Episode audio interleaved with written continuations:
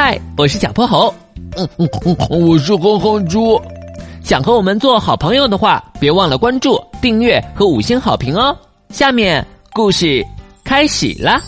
小泼猴妙趣百科电台，墨镜特工小泼猴。秋高气爽，阳光明媚，正是郊游的好天气。波波城小学的同学们聚集在枫叶山下，叽叽喳喳的闲聊着。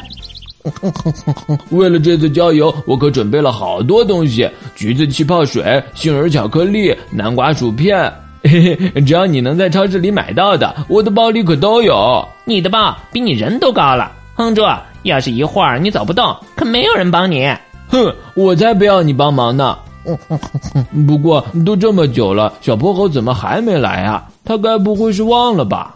应该不会呀，我昨天放学前特意提醒他，今天要一起郊游呢。要我说呀，你就别等他了，咱们先走吧。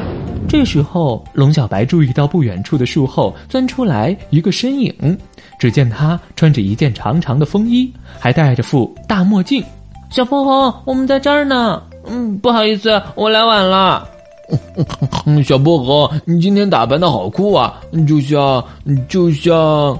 就像一个特工，对对对，哪有你们说的这么夸张啦？墨镜特工小泼猴咧嘴大笑着，头顶那绺小卷毛也激动的摇摆。他一手拉着哼哼猪，快步向山上走去。大家跟着我，让我特工小泼猴在前面开路，就像在演电影似的。主角小泼猴在翻山越岭的过程中，总能发现潜在的危险。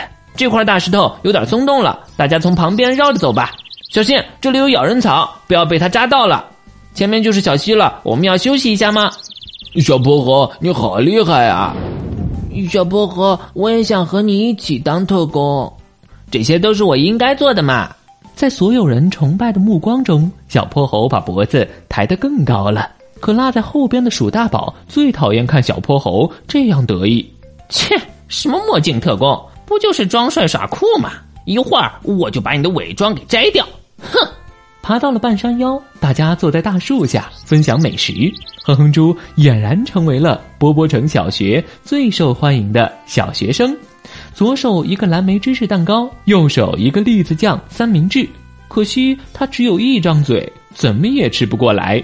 而勇敢帅气的特工小泼猴正靠着大树打瞌睡呢。鼠大宝蹑手蹑脚的靠近。一下摘掉了他的墨镜，小泼猴的眼下竟然有一对浓浓的黑眼圈。哎呦，小泼猴，你怎么变成熊猫潘潘了呀？鼠大宝的大笑声把小泼猴也吵醒了，他一下从地上蹦了起来。鼠大宝，快把我的墨镜还给我！不给，不给，就不给！你不是很酷很厉害吗？那你来抢啊！对对对对对对对！小泼猴，你的眼睛。你的墨镜是不是掉色了？我只是睡太晚，长了黑眼圈而已。在熬夜过程中，眼周静脉血流缓慢，皮肤红细胞供氧不足，导致代谢废物堆积，就很容易出现黑眼圈。我这副墨镜可是我爸爸特意在百货商店买的，怎么可能掉色啊？我就说你没事戴个墨镜干嘛？原来是为了遮黑眼圈啊！墨镜特工，我看你是熬夜笨蛋才对。小泼猴，你昨晚是不是又熬夜打游戏了？我看你是又在被窝里看漫画了吧？你们别看我呀，我们熊猫家族的黑眼圈是天生的，可不是熬夜造成的。小泼猴听着大家的议论，头顶那绺小卷毛早就打蔫儿了，他恨不得把自己埋进风衣里去。我以后再也不熬夜了。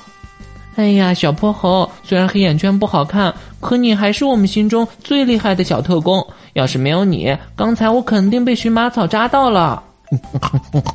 是啊，刚才要不是小泼猴帮我背包，我早就把它扔在半路了。